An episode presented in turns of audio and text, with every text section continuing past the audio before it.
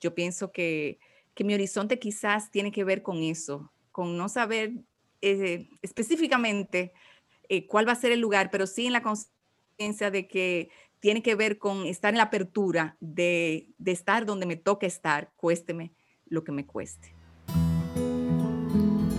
Hola a todos, bienvenidos a Corazonando, una experiencia donde Laura, Leonilda y yo, Priscila, contaremos historias. Prepárate para estar totalmente presente. En este episodio número 4 compartimos historias que reflejaron el sentimiento de hacia dónde nos dirigimos. Escucha con tu corazón sin juicios. Acompáñanos en esta conversación contestando la pregunta ¿hacia dónde vas tú? Hola, hola, hola. Gracias por estar aquí una vez más en Corazonando. Felices de tener otro encuentro. Yo, Priscila Zacarías, por aquí, acompañada de mi querida Laura y mi querida Leo.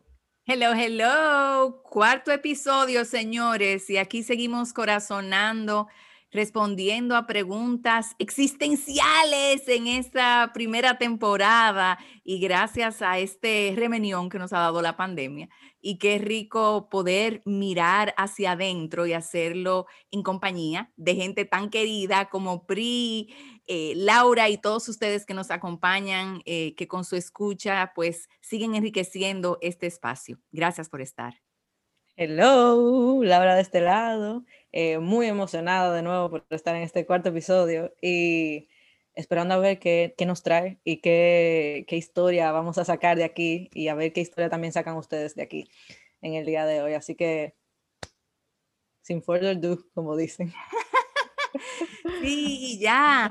Eh, con tres episodios recorridos, pues nuestra audiencia va descubriendo un poquito desde la vivencia en qué consisten estas conversaciones y dándose cuenta que son conversaciones un tanto particulares, eh, que aquí pues no somos tan lineales, ni, ni entramos a esta conversación con la intención de sacar un aprendizaje en particular. Es más bien un tipo de escucha bien abierto em, que se abre hasta a sorprenderse y encontrarse con ideas, imágenes, historias que nunca imaginó que podían surgir en nuestro ser y, y que vienen a darle color y sentido a nuestras vivencias. Así que una vez más, recordándote que tú eres el cuarto participante en estas conversaciones y qué rico ha sido saber de ustedes a través de las redes. Señores, yo no sé ustedes, pero a mí me han escrito mucho también por ese WhatsApp, contándome con notas de voz, con resonancia. La verdad es que ha sido una parte muy rica de esta experiencia. Y yo escuchándote, Leonelda, eh, siento que esto tiene que ver mucho con la impresión personal, o sea, no es solamente lo que nosotros invitemos a aprender, tiene que ver con lo que te toca a ti aprender, a ti que escuchas o a ti que nos escuchas. Eh, al escucharte decir eso, con esa escucha abierta, que el mensaje llegue para ti, eh, más que nada, que llegue el mensaje que te tenga que llegar. Así es y hemos tenido un recorrido bastante interesante, iniciando por quién yo soy, ¿verdad? Y, cuál ha sido el camino que me ha traído aquí. Y bueno, seguimos en, este, en esta búsqueda o más bien también en esta apertura a dejar que resuenen en nosotros historias que tengan que ver con estas preguntas que en este 2020 se hacen esenciales y hoy quiero iniciar esta conversación compartiéndoles que al inicio de la pandemia yo tuve el privilegio de ser parte de un seminario eh, de un filósofo y poeta eh, llamado David White, a quien admiro muchísimo, eh, y él comentaba que él entendía que la pandemia nos ha dado tan duro porque muchos de nosotros quizás nos vimos ante esta nueva realidad sin tener un horizonte personal claro sin saber, sin poder mirar hacia dónde nos dirigíamos en la vida a nivel personal. Y entonces, al, vamos a decir que esfumarse el horizonte colectivo, al no saber exactamente qué va a pasar colectivamente en los próximos tres meses, seis meses, en el próximo año o quizás hasta más, eh, se supone que las personas que no tengan un horizonte personal claro, pues pueden sentirse aún más desorientadas en un momento en el que el horizonte colectivo pues no está o no está disponible por un buen tiempo. Entonces, eh, se me ocurre que esta puede ser nuestra pregunta de hoy, nuestra invitación de hoy, invitarte a contar una historia que de alguna manera eh, dibuje, describa, ilumine ese norte, ese horizonte al cual tú sientes que tu vida está llamada a dirigirse. Esto es Corazonando y aquí venimos a contar historias y escucharlas con el corazón.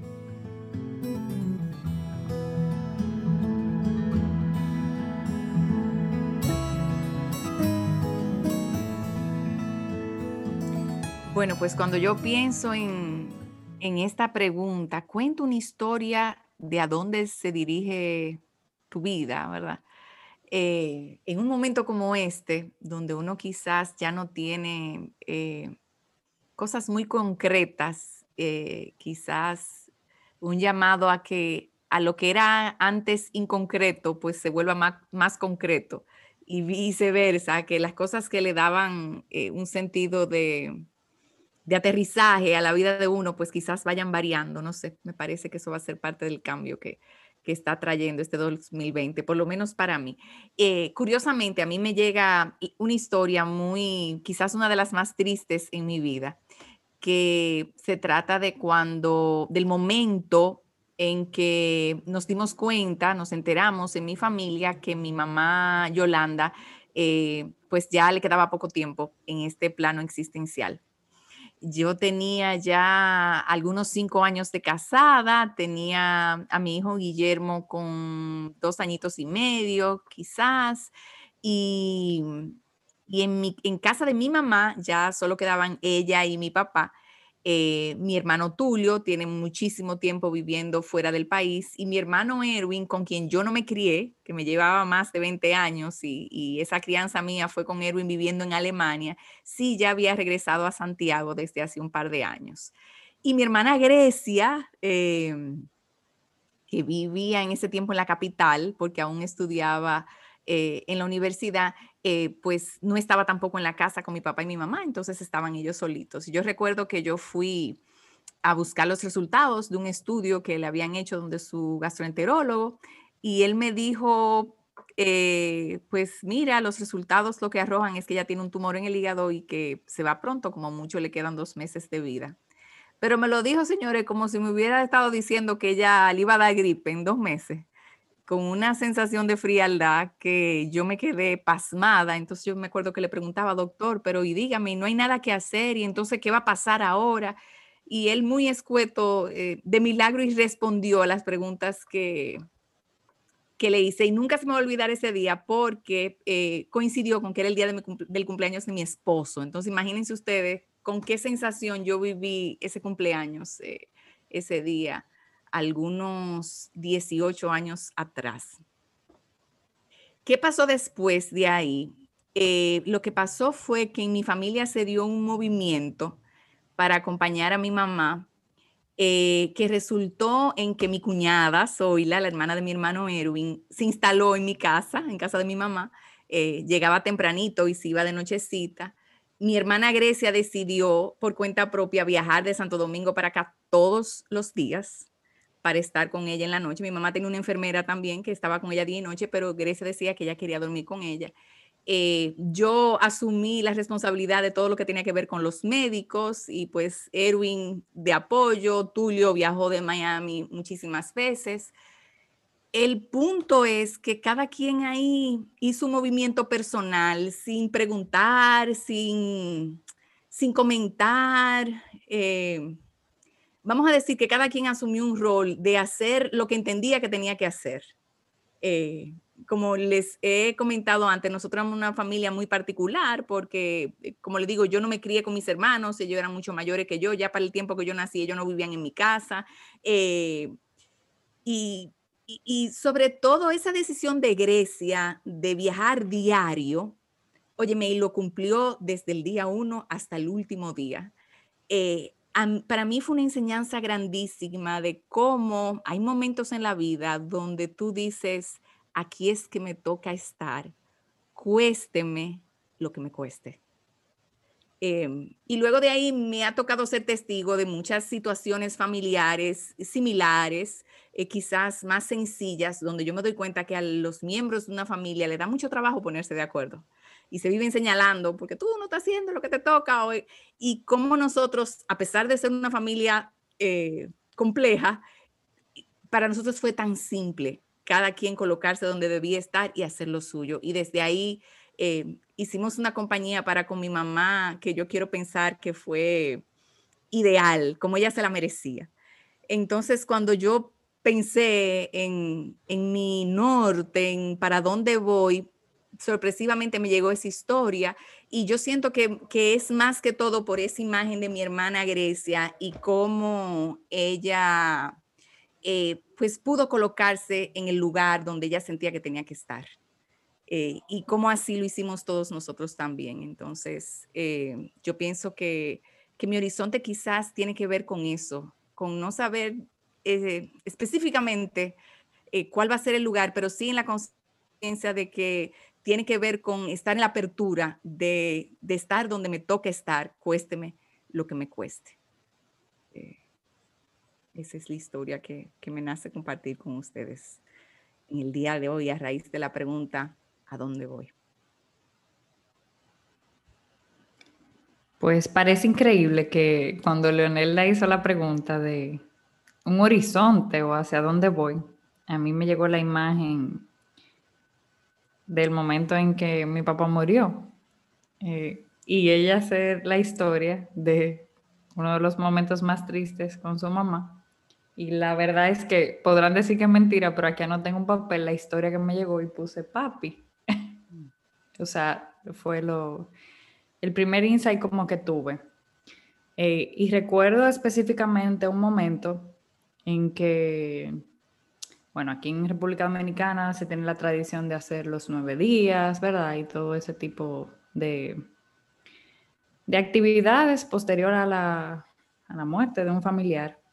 Pero hay un momento en específico que no sé por qué yo recuerdo y lo tengo muy claro, y es que fuimos a la casa de mi padre, eh, a la casa de papi, y ya él no estaba ahí, no estaba ahí en la casa, y todos mis hermanos estaban prácticamente eligiendo sombreros que habían sido de él. O sea, mira, este me gusta a mí, este me gusta a mí, yo quiero este y este me queda bien. Bueno, en fin,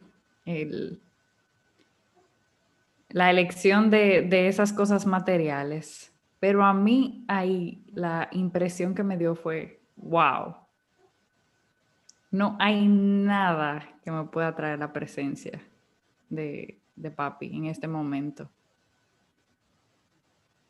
Y como la impermanencia, o sea, que nada, nada permanece para siempre, esa sensación de vacío también, de por más cosas, por más ropa, por más eh, libro, camisa, sombrero que yo eligiera, nada, nada me lo iba a tener como físicamente.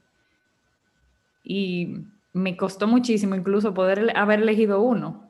Y el que eligiera uno que no estaba en ninguno de los sitios, o sea, me lo tuvieron que buscar porque recordé uno que utilizaba que era súper pequeñito, bastante peculiar un tipo de boina que tenía unas etiquetas, un poco estilo cubano, y una boina un poco cubana.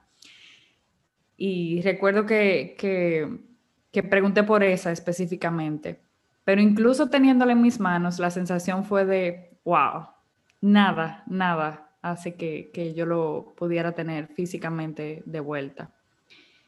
Y a partir de ahí es que me llega la imagen de cómo cuando una persona se va y una persona que ha sido parte de tu vida tan importante, que ya tú no la tienes contigo, lo que me queda son los momentos, eh, las cosas que yo he vivido y tal vez como por casi dos años yo no había podido hablar tal vez tan abiertamente y hoy hablo un poquito más eh, sentida, menos emocional, menos... Eh, la tristeza está, el vacío se siente igual. Eh,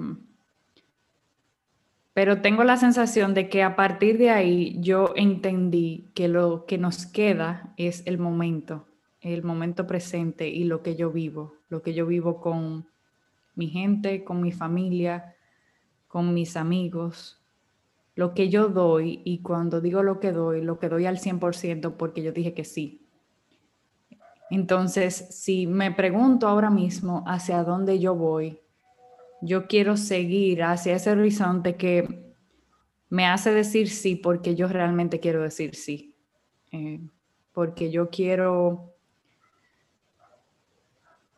estar ahí en ese momento y vivirlo al 100%, vivir el momento y que no sea solamente por pretender. No sé, tengo la, impresión de, de, que a partir de ese momento y de que ya yo no tengo una pata que fue una pata de mi mesa muy fuerte, una parte que me completaba la vida físicamente, aunque la tengo en el corazón, eh, tengo la sensación de que me veo buscando un horizonte donde yo pueda vivir al 100% y quiero seguir diciendo sí a las personas que están a mi lado. Es como con ese sentimiento de,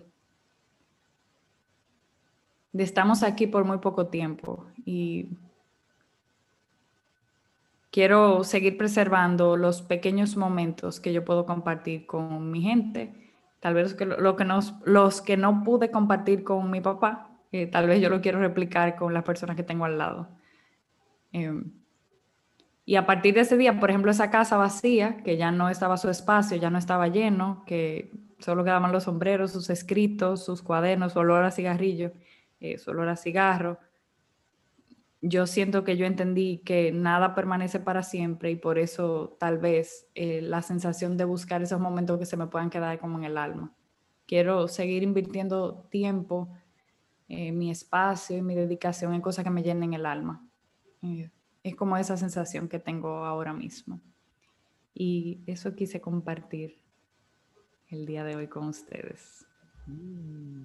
Bueno, pues eh, creo que tengo dos historias. Y primero me acuerdo una con esa frase de, de vivirlo todo y pude ya ahí como decir, exacto, eso es. Eh, les contaba ahorita Priya a Leo que me levanté hoy muy profunda cuestionándome sobre las redes sociales y, y con ese comentario que dijo Pri fue que entendí, pues de dónde vino.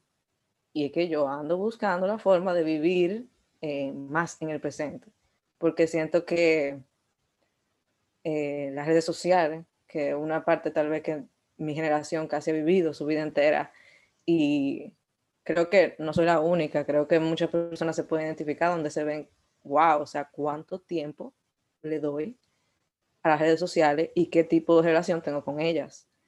Entonces, vamos a decir que me levanté escribiendo sobre eso, sobre esa cuestionante que tengo y, buscándole tal vez el significado de por qué me siento así con, con las redes sociales y ya puedo entenderlo con la historia de PRI. Es que ando buscando eh, como ando buscando que Laura se viva los momentos en el presente y que no todo sea em, no todo sea proyectar, no todo sea eh, tal vez vivir para contar, no todo sea la vida del otro o, solamente ver y, y, no sentir, o sea, ¿cómo, ¿cómo yo puedo lograr esa relación saludable con las redes sociales. Entonces, lo veo como, lo pude ver hoy, ahora eh, escuchando las historias, como ese es mi horizonte, por lo menos es mi horizonte presente. Y es el horizonte que yo ando buscando. Pero también estaba cogiendo clases hoy en el máster y tengo una compañera que se sienta al lado de mí a veces y es una española y no estudió derecho, está haciendo ese máster. Y ella está muy agobiada, muy, muy agobiada, que, que, no entiende nada y que no sé qué. Y, y que está estudiando muchísimo, que por eso ella se está cogiendo en serio porque ella siente que ella es ignorante en, estos temas. Y yo eh, le digo como que tú tranquila, que todo va a salir bien, o sea, ¿qué, ¿qué, es lo peor que puede pasar? O sea, no va a pasar nada porque tenemos que estudiar para un examen, que es un test de nivelación, que te dice si tú como que da para estar en el máster o no. Eh, y bueno, eso tiene a mucha gente preocupada, incluso a veces yo también me preocupo, como que está llegando la fecha y como que qué es lo que uno tiene que estudiar, porque se supone que uno debe saberlo. Entonces, en ese momento me doy cuenta de lo que le estoy diciendo y yo hasta me asombro, porque ella me dice, eso porque tú eres República Dominicana, que tú también lo coges chill. Pero en buen sentido, ya se ríe y todo, como que, que ustedes son muy chill. digo yo, no, no, mamita, eh, yo era así mismo, igual que tú. Y cuando yo digo de que, como que tengo un momento, como que yo acabo de decirle que yo era así. Entonces ahí caí como en cuenta y me viene esa historia ahora, porque he trabajado mucho para llegar a ese horizonte, de ser más relajada, de no preocuparme de las cosas antes de tiempo, de vivir una vida más presente, donde cada día es un chance, cada día es una aventura nueva y nosotros no podemos controlar muchas cosas. Entonces me vi como diciéndolo eso y digo, yo tuve, para allá que yo quiero seguir. Pero me sorprendí de, de, yo misma como entender como, wow, eh, mira todo lo que tú has logrado, porque yo le dije, yo era así, tranquila, yo era así, pero ya yo lo cojo eh, de otra manera, lo veo de otra manera. Entonces fui, fue como una confirmación de para dónde yo quiero seguir yendo y como que un horizonte más como un horizonte que me invita a, conectarme más conmigo. Eh, yo siento que el horizonte que me está llamando un poquito es como eso, como, como viéndolo y diciendo, sí, sí, tú, tú ves para allá que tú quieres ir. Entonces, como viéndolo eso, incluso hasta con conversaciones que yo tal vez nunca pensé que, que le iba a decir una persona o que una persona me iba a encontrar relajada. Eso para mí fue como, wow, o sea, de verdad, ni yo me lo creía. Y después yo dije que sí, sí, pero es verdad, es verdad. Entonces, vamos a decir que esas fueron mis dos historias que me vinieron hoy a la cabeza, justamente hoy, por cierto. Eh, creo que es la magia, ¿verdad? De las historias. Tú nunca sabes cuándo va a llegar ni cuándo fue que sucedió. Entonces, yo creo que esos son, ese es mi horizonte por ahora. Mm.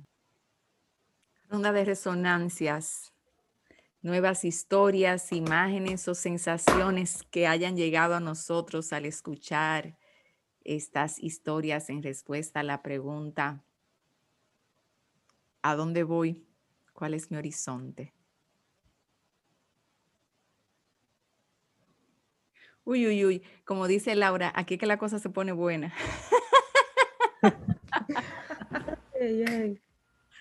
Eh, esta mañana eh, viví una experiencia en medio de una reunión donde parte de, de lo que surgió fue la conciencia de que precisamente porque este ha sido un año muy singular, eh, pues nos ha tocado mirarnos internamente como organización y, reubicarnos y reorganizarnos en muchísimos sentidos. Entonces, para mí es como la confirmación de que ahora que no puedo buscar o ver muy lejos allá afuera, eh, me toca definitivamente ver aquí adentro y, y, eso en sentido personal y en sentido colectivo también.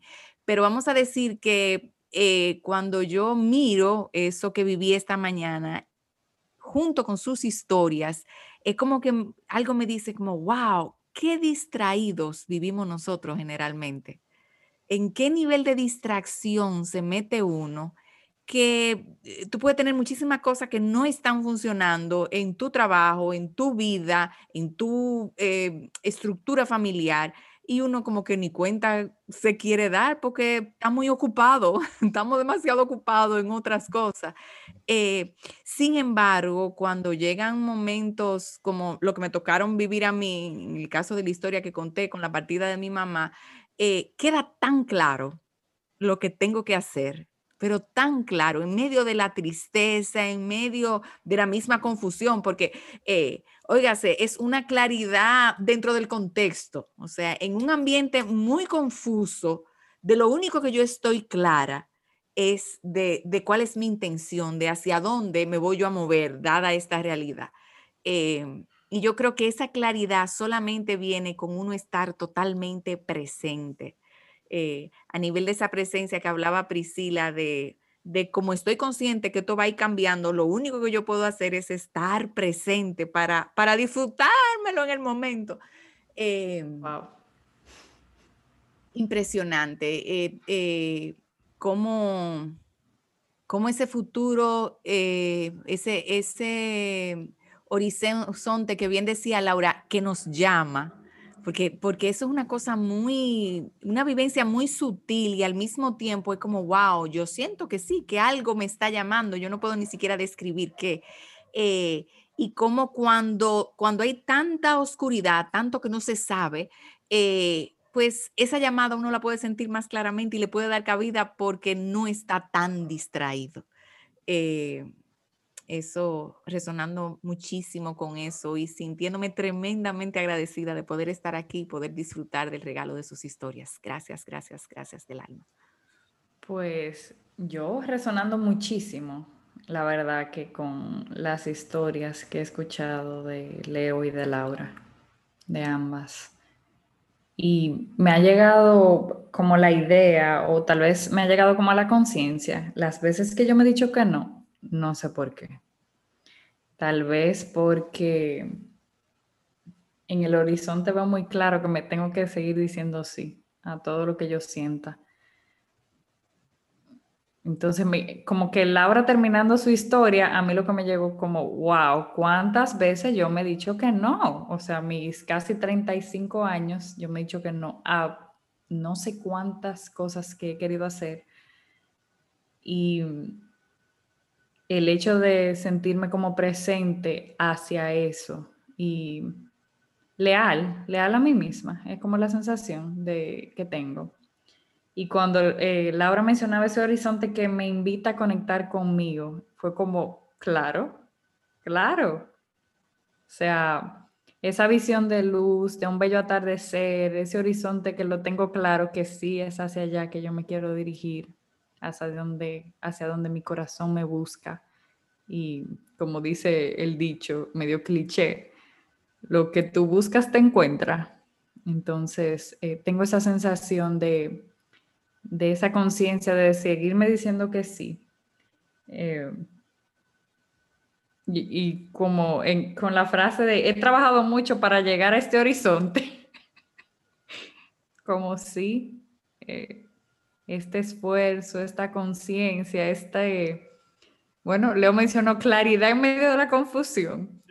Esos eh, momentos de luz que te llegan y tú estás into the deep dirían por ahí, tocando fondo, pero es como si en medio del océano tú estás literal en el fondo y tú ves un rayito de luz. Entonces, como esa sensación de, wow, sí, eh, tengo ese, ese momento de claridad. Y me quedo como con la frase cuando Leonela contó su historia de, hay momentos donde aceptamos que nos toque estar cuésteme lo que me cueste, en ese justo momento donde me toque estar. Mm. Y no tiene, no tiene que ver con el sacrificio, no tiene que ver con el esfuerzo, no tiene que ver con la inversión de tiempo, espacio, incluso dinero. No tiene que ver con nada de eso. Es como con la sensación de ahí me toque estar y ahí yo quiero estar. Em, porque esto es lo que me toca por estar presente. Y me ha tocado, me tocó mucho, me tocó mucho y me tocó mucho con mi papá que se fue, me tocó. Y yo sabía, y incluso eh, me llegan esos momentos en que yo me negué a esa sensación de ahí me tocaba estar y tal vez no lo hice. Y no con arrepentimiento, sino con la conciencia de no querer repetirlo, de de, por favor Dios, permíteme que no me llegue esa sensación de yo darme cuenta de que en algún momento yo dije que no a esa sensación de, ay, me tocaba estar eh, y no estuve. Entonces, como que tengo eh, esa claridad y cuando Laura decía, ando buscando a la Laura vive en el presente, fue como, uff, yo quiero decirme eso todos los días. Priscila en el presente, Priscila aquí ahora. Entonces, eh, hacia dónde voy, eh, como ese horizonte entre las historias de Leo y de Laura, es como, no, yo quiero estar aquí ahora para vivir lo que estoy viviendo aquí ahora, diciéndome este sí, que al final eh, construye hacia donde sea que yo vaya, pero mientras más ese sí yo me dé a mi sentir y a todo lo bueno y a todo lo, lo que me toca, aceptando, em, me siento que hacia ahí se hacia ahí voy, como a ese horizonte, porque tal vez me he dicho mucho que no y me necesito estar más presente para mí, a esa, e, en ese sentido. Así que agradecida, muy agradecida de, de las historias y de, bueno, eh, las resonancias que aquí se quedan conmigo.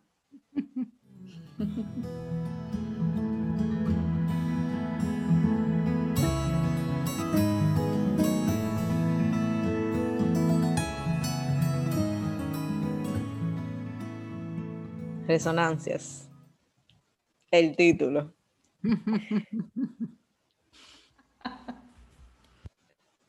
me impactó demasiado cuando Ticheleo dijo, aquí es que me toca estar, cueste lo que cueste. Y yo creo que eso viene mucho de, de ver en el presente. Cuando te pasa algo, suele suceder, te pasa algo, puede ser bueno, puede ser malo, como quiera que tú lo catalogues, hay veces que tú sabes que eso es lo que te toca y tú hasta ahí, cuesta lo que cuesta, y por eso para ti no es un sacrificio, no es difícil. La gente te dice, ¿cómo tú haces eso? tú, eh, la verdad es que es lo que a mí me toca ahora mismo y yo, eso es lo que estoy viviendo. Como que me llegó muy claro eso, de cómo muchas veces cuando a todos yo creo que nos ha tocado que alguien exteriormente nos externe, que cómo, cómo tú haces eso o cómo tú, cómo tú lo estás llevando eso, cómo es que tú puedes. Y tú dices, es que eso es lo que me toca estar ahora mismo. Pero tú solamente lo puedes decir eso, cueste lo que cueste, cuando de verdad tú estás viviendo en el presente. Porque muchas veces nosotros decimos, ah, eso es lo que me toca, pero no, a, veces no viene de corazón, a veces tú te lo pones encima, entendiendo que eso es lo que te toca. Entonces, entendiendo eso mucho, de cómo las veces que yo misma me he sentido que todo lo que me toca ha sido una decisión de, desde el corazón. Entonces, entendiendo un poquito eso, de cómo como por ejemplo, venir aquí, mucha gente te dice, tú vas a estar sola, tú eh, en medio del COVID, tú estás enferma, y yo, eso es lo que me toca. Ahora mismo, mi corazón me dice que yo me tengo que ir y que yo tengo que vivir esa experiencia. Entonces, por eso, no importa lo que me pase, yo siento que debo estar aquí. Mm. Es como una certeza, ¿verdad? Entonces, luego con lo que Pri dice, de que decirle que sí 100% como casi que a la vida para poder vivir en el presente, como decirle que sí a la vida 100%. Y eso me hace pensar de que yo quiero ver el horizonte no definido, porque solamente cuando yo lo veo, solamente cuando yo me hago una ilusión o proyecto un horizonte definido, yo no me doy la libertad de que el horizonte sea diferente y que el horizonte que es el que me está llamando me diga o, me enseñe, pues en ese proceso, sabrá Dios cuánto dure, ni mi vida, lo que sea, me demuestre verdaderamente cuál es mi horizonte. Entonces, por eso yo siempre expresaba en la historia, yo, para hoy ese es mi horizonte, pero la verdad es que estoy abierta a lo que el horizonte me traiga, entonces no lo quiero definir ni siquiera.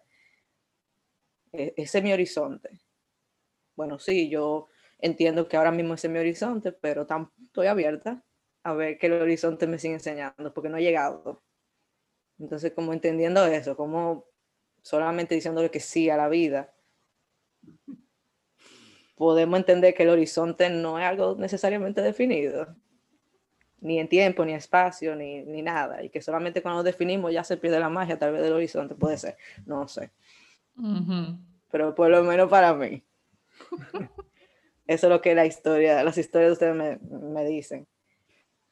Uy, uy, uy. Y yo te oigo hablar del horizonte, eh, Laura, y me viene una imagen muy clara que a medida que nosotros nos vamos moviendo al horizonte, vamos cambiando y el horizonte también va cambiando. Eh, y, yo pienso que nos damos tanto en la cabeza, literal, y aquí estoy yo como si me estuviera dando cacazo, porque uno, yo no sé de dónde agarró, que cuando tú dices voy para allá, ese para allá, cuando yo voy, está fijo esperándote sentado. O sea. Eh, y creo que es tremendo respiro para con los cambios de esta pandemia y el no saber, eh, en el sentido de que como quiera nunca exactamente sabíamos, no podía tener una idea, em, bueno, pero, pero eso, esa idea, eh, tú la llamaste muy bien proyección, esa imagen de hacia donde yo voy, tampoco, o sea, era fija en mi mente, pero nunca lo fue así en realidad. Eh, y sabemos que a todos nosotros, en un minuto, eh, por una razón u otra, la vida ya nos ha cambiado. O sea, ya sabemos que la vida es verdad que cambia en un minuto. Eh, y que mientras más nos afanemos en seguir caminando, pase lo que pasa, ese horizonte fijo, más duro, nos vamos a dar cacazo porque no funciona así. O sea, o lo aprendemos ahora en este 2020 o lo aprendemos. Eh, me, ha parecido súper curioso. Em, y cuando utilizaste al principio, Laura, esa palabra proyección, contando tu historia, em, me vino a la mente, eh, recordé un poema de Naomi Sharp que se llama Famous. Es un poema que viene originalmente en inglés, eh, que habla de, quiero ser famoso. Eh, y habla de diferentes, distintas maneras en las que el autor, la autora en este caso, quiere ser famosa y, para mí, a mí me resonó muchísimo desde que lo leí por primera vez, que decía, quiero ser tan famosa como un ojal como un ojal que nunca, no porque hace cosas grandes, sino porque nunca olvida qué es lo que efectivamente viene a hacer, tiene que hacer. Wow. O sea. y yo pienso que ese es el antídoto de la proyección, o sea, eh, porque al final, y dice Humberto Maturana, que ustedes saben que yo soy fan número uno de Humberto Maturana, que toda proyección es ilusión porque todo lo que tú quieres proyectar tiene que ver con algo que no es. Eh, si hablando de las redes sociales, yo simplemente puedo publicar lo que soy o publicar lo que hago cuando se me pegue la gana, pues ya no está esa presión de cómo la gente me va a percibir. Eh, que es lo que viene con la proyección. Y, de hecho, cuando contaste eso de, cómo, eh, qué tanto publico o no para proyectar, recordé que yo era una amante de la fotografía eh, y andaba con una cámara Nikon grandísima cada vez que viajaba eh, para arriba y para abajo, hasta el momento que me iluminaron y me di cuenta que yo dejaba de vivir el momento en los viajes por estar tomando fotos. Y ahí guardé la cámara que hasta el sol de hoy no sé dónde está.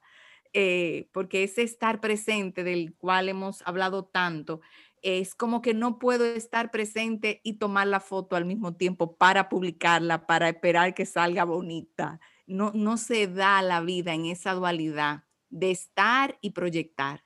O estoy o proyecto. Eh, y definitivamente lo que, lo que me queda muy claro con sus historias y sus resonancias en el día de hoy es que, contrario a lo que quizás eh, traemos de herencia, ese horizonte no, no está en la proyección, sino en el llamado. Y en un llamado que es tan vivo como nosotros mismos y que por tanto es cambiante. Y, la, idea, la, el recordatorio de que venimos de una estructura donde se supone que nosotros seamos los que encontremos y los que sepamos. Y a veces, señores, si uno eh, está atento, volvemos a la parte de estar atento, de estar presente, la vida te trae lo que es, viene y te lo muestra, te lo pone eh, clarito, pero si estamos distraídos, eh, capaz que se nos van todas las señales y todos los mensajes. Eh, pero definitivamente no hay preparación como prepararse para, para estar prestos a lo que la vida quiere de mí y a qué mueve mi corazón. Yo viví una, experiencia muy linda la semana pasada y a raíz de, este lanzamiento de Corazonando con una amiga que me manda sus resonancias eh, en notas de voz y me contaba que ella ha descubierto una pasión eh, durante esta pandemia que tiene que ver con algo que ella prepara muy rico y con mucho amor y que entonces a veces de noche ella le dice al esposo, le da los hombres, y si tú no te vas a levantar a ver las botellitas, lo linda que están. y entonces como, wow, cuando, cuando tú te encuentras con eso, eh, como era la frase, ahí estoy, cueste lo que me cueste porque es que ahí es que quiere estar mi corazón. Yo sé que a veces eh, eh, la gente escuchará, sí, pero que el corazón, que como me dice, es tan sencillo como, como tú poder ir más allá de, de, todos esos pensamientos. Priscila hablaba del diálogo interno, que te dicen que no, que eso no funciona, que eso no, y, y, bajar toda esa defensa y dejar que sea eh, esa, esa, parte de ti que sí sabe y que sí se pone loca, que no quiere ni dormir cuando tú te ilusionas con algo. Eh, que quizás tú no te atreves a decirlo porque le va a sonar muy descabellado al otro para empezar. Eh, o sea que bueno, es, la verdad que la vida es todo un misterio, un misterio para ser vivido y para uno eh, hacer descubrimientos día con día. Y ya llegó el momento donde nos toca ir cerrando esta conversación, recolectando los frutos que nos va dejando, que acompañan la pregunta de hacia dónde voy, pero que ciertamente van mucho más allá de su respuesta. ¿Qué nos llevamos? ¿Cuáles son los frutos de esta conversación, de este corazonando para mí en el día de hoy? Yo me llevo una frase muy sencillita, pero que es como si me estuviera haciendo mariposita en el estómago, que es ser leal a mí mismo. Y, casi como luchando la, la tentación de decirle, arranquemos con otra ronda. de qué es ser leal a uno mismo y qué es la lealtad, especialmente en una sociedad como la nuestra, que uno se queja tanto de que si las parejas son leales o no son leales, cuando la lealtad prima es la de uno ser leal a uno mismo y como muchas veces somos muy desleales a nosotros mismos para entonces poder ser leal a la pareja, señores, qué cosa tan grande. Entonces, con esa chinita me despido. Eh. Así de sencillo.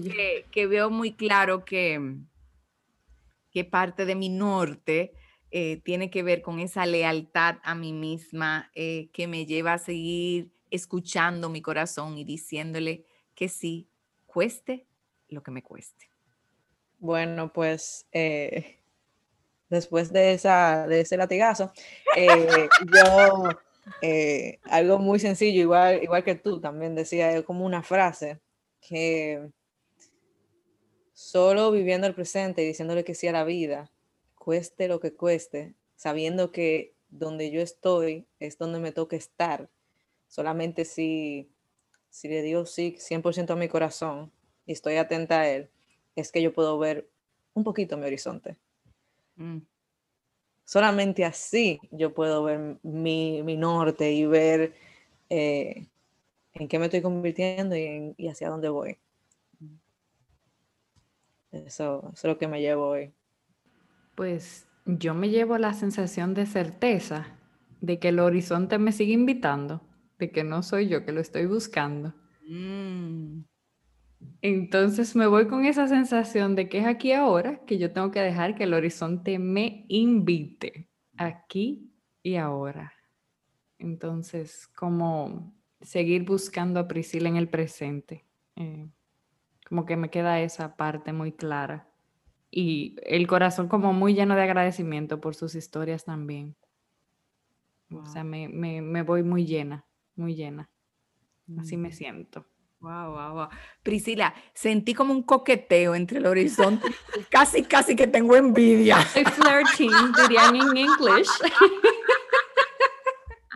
y cuando Lara, hablaba de un poquito, si estoy 100% presente, entonces me, puedo, puedo ver un poquito del horizonte. Fue como ese poquito, como ese, ese chin en dominicano, esa pizca de sal. Y, y me vino como, y no necesito más. Con ese poquitico me basta.